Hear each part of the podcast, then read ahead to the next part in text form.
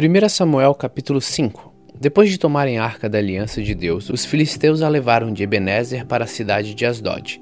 Eles a colocaram no templo do seu deus Dagon, perto da sua imagem. No dia seguinte de manhã, os moradores de Asdod viram que a imagem de Dagon estava caída de cara no chão, na frente da arca da aliança.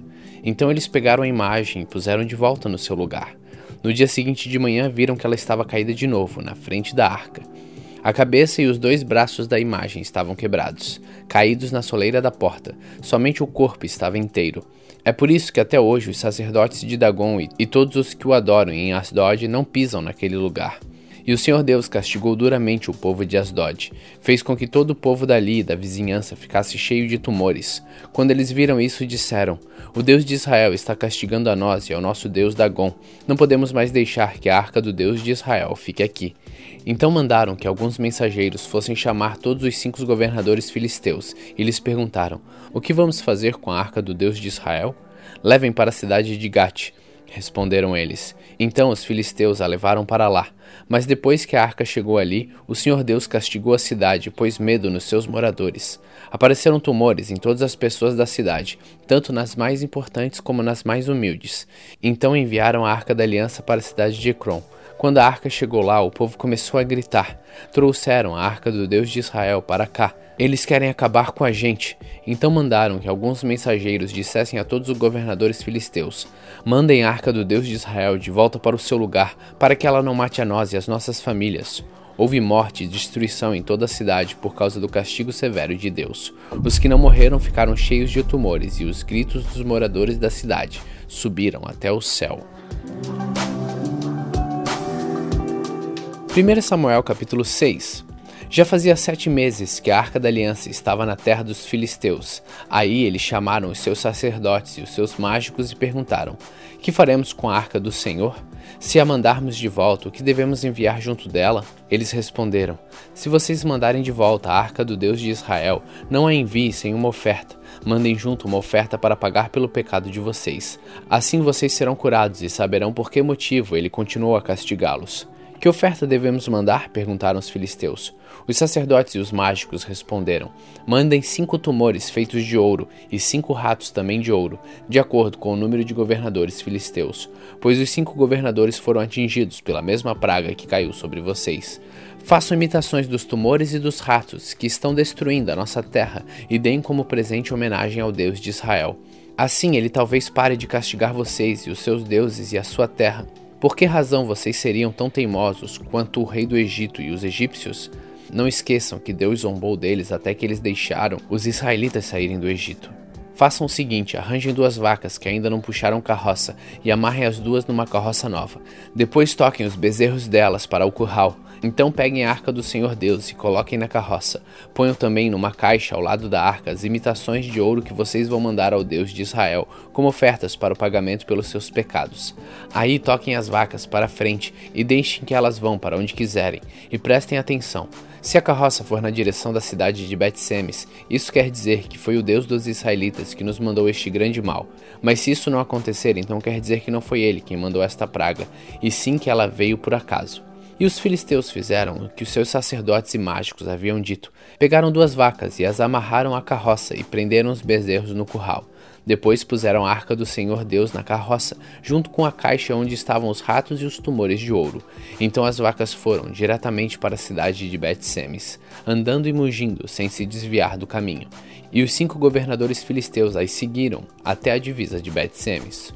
O povo de Bet-Semes estava colhendo trigo no vale. De repente, eles olharam e viram a Arca da Aliança e ficaram muito alegres. A carroça puxada pelas vacas chegou até a plantação de Josué, de Bet-Semes, e parou perto de uma grande pedra. Então os moradores dali cortaram em pedaços a carroça de madeira, mataram as vacas e as queimaram em sacrifício a Deus, o Senhor. Os levitas pegaram a arca do Senhor e a caixa com as imitações de ouro e puseram em cima da grande pedra. Naquele dia, o povo de Bet-Semes apresentou ao Senhor ofertas que foram completamente queimadas e também sacrifícios de animais. Os cinco governadores filisteus viram isso e no mesmo dia voltaram para Ecrom. Os filisteus mandaram a Deus, o Senhor, os cinco tumores de ouro como oferta de pagamento pelos seus pecados, um por cidade: Asdod, Gaza, Askelon, Gate e Ecrom Mandaram também cinco ratos de ouro, de acordo com o número das cidades governadas pelos cinco governadores filisteus, isto é, as cinco cidades protegidas por muralhas e os povoados que estavam ao seu redor. Na plantação de Josué, que era natural de Bet-Semes, a arca de Deus foi colocada em cima de uma grande pedra, e essa pedra ainda está ali como prova do que aconteceu. Setenta homens de Bet-Semes olharam para dentro da arca da aliança, e por isso o Senhor os matou. E o povo chorou por causa dessa grande matança que Deus fez entre eles. Então os moradores de Bet-Semes disseram: Quem pode ficar diante do Senhor, esse Deus tão santo? Para onde mandaremos a sua arca a fim de que ela fique longe de nós? Aí enviaram mensageiros para dizerem ao povo da cidade de Jearim: Os filisteus devolveram a arca da aliança do Senhor. Desçam até aqui e levem a arca.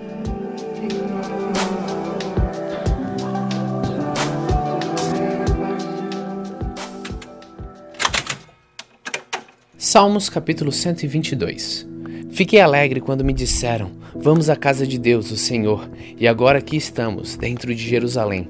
Jerusalém é uma cidade construída de novo, onde o povo se reúne. Para cá sobem as tribos, as tribos de Israel, para dar graças ao Senhor, como ele ordenou. Aqui estão os tribunais de justiça, onde o rei julga seu povo. Orem para que haja paz em Jerusalém. Ó Jerusalém, que prosperem aqueles que a amam, que haja paz na cidade protegida por muralhas, que haja segurança nos seus palácios.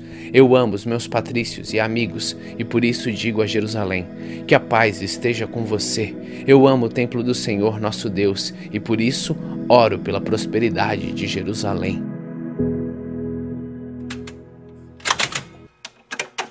1 Coríntios capítulo 15 Agora, irmãos, quero que lembrem do evangelho que eu anunciei a vocês, o qual vocês aceitaram e no qual continuam firmes. A mensagem que anunciei a vocês é o evangelho por meio da qual vocês são salvos se continuarem firmes nele.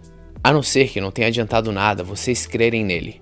Eu passei para vocês os ensinamentos que recebi e que é da mais alta importância.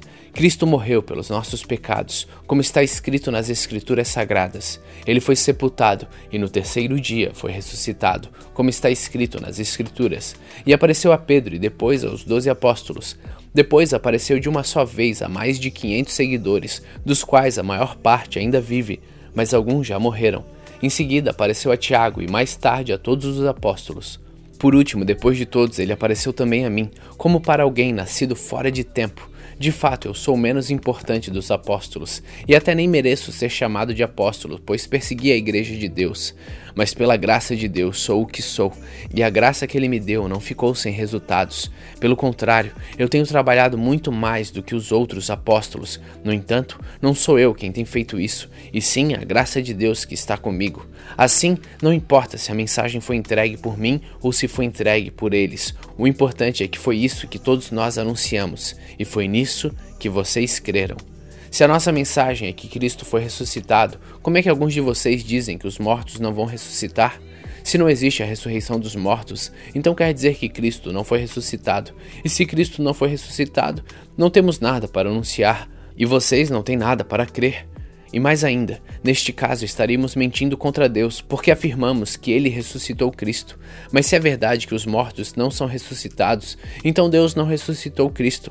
Porque se os mortos não são ressuscitados, Cristo também não foi ressuscitado. E se Cristo não foi ressuscitado, a fé que vocês têm é uma ilusão e vocês continuam perdidos nos seus pecados. Se Cristo não ressuscitou, os que morreram crendo nele estão perdidos. Se a nossa esperança em Cristo só vale para esta vida, nós somos as pessoas mais infelizes deste mundo. Mas a verdade é que Cristo foi ressuscitado. Isso é a garantia de que os que estão mortos também serão ressuscitados. Porque assim como por meio de um homem veio a morte, assim também por meio de um homem veio a ressurreição. Assim como por estarem unidos com Adão, todos morrem, assim também por estarem unidos com Cristo, todos ressuscitarão. Porém, cada um será ressuscitado de uma vez: Cristo, o primeiro de todos, depois os que são de Cristo quando ele vier, e então virá o fim. Cristo destruirá todos os governadores espirituais, todas as autoridades e poderes, e entregará o reino de Deus, o Pai. Pois Cristo tem de reinar até que Deus faça com que ele domine todos os inimigos. O último inimigo que será destruído é a morte. As Escrituras Sagradas dizem: Deus pôs todas as coisas debaixo do domínio dele. É claro que dentro das palavras todas as coisas não está o próprio Deus, que põe tudo embaixo do domínio de Cristo. Mas quando tudo for dominado por Cristo, então o próprio Cristo, que é o Filho, se colocará debaixo do domínio de Deus, que pôs todas as coisas debaixo do domínio dele. Então Deus reinará completamente sobre tudo. Pense agora nas pessoas que são batizadas em favor dos mortos. O que é que elas esperam conseguir? Se os mortos não são ressuscitados, por que é que as pessoas se batizam em favor deles? E quanto a nós, por que é que nós nos colocamos em perigo toda hora? Irmãos, eu enfrento a morte todos os dias. Se afirmo isso é pelo orgulho que eu tenho de vocês, pois estamos todos unidos com Cristo Jesus, o nosso Senhor. Aqui em Éfeso eu lutei contra inimigos como se lutasse contra animais selvagens. E se fiz isso somente por interesses humanos, o que foi que eu consegui com isso? Se é verdade que os mortos não são ressuscitados, façamos o que diz o ditado: comamos e bebamos, porque amanhã morreremos. Não se enganem, as más companhias estragam os bons costumes. Comece de novo a viver uma vida séria e direita e parem de pecar. Para fazer com que vocês fiquem envergonhados, eu digo o seguinte: alguns de vocês não conhecem a Deus. Mas alguém perguntará: como é que os mortos são ressuscitados? Que tipo de corpo eles vão ter? Seu tolo! Quando você semeia uma semente na terra, ela só brota se morrer. E o que foi semeado é apenas uma semente, talvez um grão de trigo ou outra semente qualquer, e não o corpo já formado da planta que vai crescer. Deus dá a essa semente o corpo que ele quer e dá a cada semente um corpo próprio. E a carne dos seres vivos não é toda do mesmo tipo? Os seres humanos têm um tipo de carne, os animais outro, os pássaros outro e os peixes ainda outro. Há também corpos do céu e corpos da terra. Existe um tipo de beleza que pertence aos corpos celestes e há outro que pertence aos corpos terrestres. O sol tem o seu próprio brilho, a lua outro brilho, e as estrelas têm um brilho diferente, e mesmo as estrelas têm diferentes tipos de brilho. Pois será assim quando os mortos ressuscitarem. Quando o corpo é sepultado, é um corpo mortal, mas quando for ressuscitado, será imortal. Quando ele é sepultado, é feio e fraco, mas quando for ressuscitado, será bonito e forte. Quando é sepultado, é um corpo material, mas quando for ressuscitado, será um corpo espiritual. É claro que existe um corpo material, então tem de haver também um corpo espiritual.